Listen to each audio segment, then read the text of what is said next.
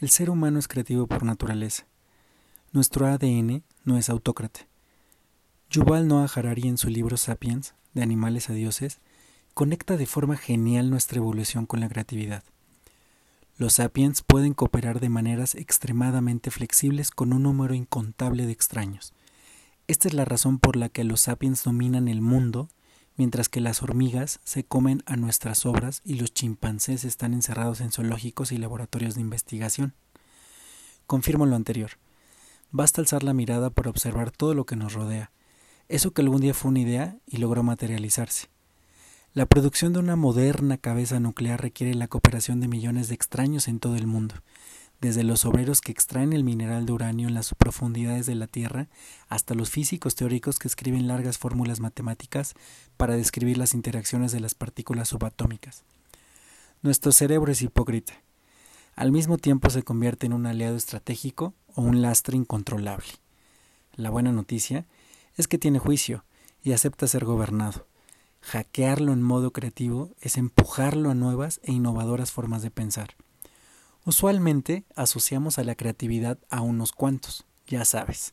Asumimos que es exclusiva de mentes brillantes como la de los pintores, músicos, compositores, autores, escritores, cantantes, bailarines, médicos y así una lista conectada a un paradigma social. Claro, la premisa anterior es una tesis, ya que nosotros mismos nos excluimos por default como seres creativos. De hecho, parece ser algo inalcanzable. Yo soy creativo. Es la respuesta que ofrezco al mundo cuando mis capacidades cognitivas son cuestionadas. Recuerda ese problema que parecía no tener solución. Fuiste creativo para resolverlo. Aquella velada con tu pareja que parecía ordinaria y se convirtió en extraordinaria. Fuiste creativo para crearla. La negociación con el cliente más terco y poco sensato que se cruzó en el camino.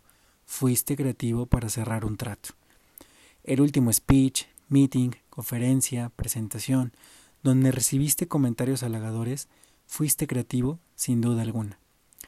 Los exámenes de cálculo, física, derecho penal, economía, que hace años no confiabas en resolverlos? Ah, bueno, también fuiste creativo y audaz. Las stories en Instagram, el video simpático filosofal en TikTok, las notas en Facebook y Twitter, son algunos ejemplos de la era creativa con valor que estamos viviendo. De cierta forma es documentar procesos creativos alineados a la mejora constante que algunos estamos trabajando y taladrando. La nota que hoy te comparto es más una invitación a formar parte del Club de los Creativos y abandonar la, la versión de solo consumir contenido de muy bajo nivel. No te ofendas, pero no te llevará al ecosistema que estás buscando moverte. Nadie, y mucho menos los propios humanos, tenían ningún atisbo de que sus descendientes caminarían un día sobre la luna, dividirían el átomo, desentrañarían el código genético y escribirían libros de historia. Las ideas son una carta de presentación de lo que estamos proponiendo al mundo. Sé creativo.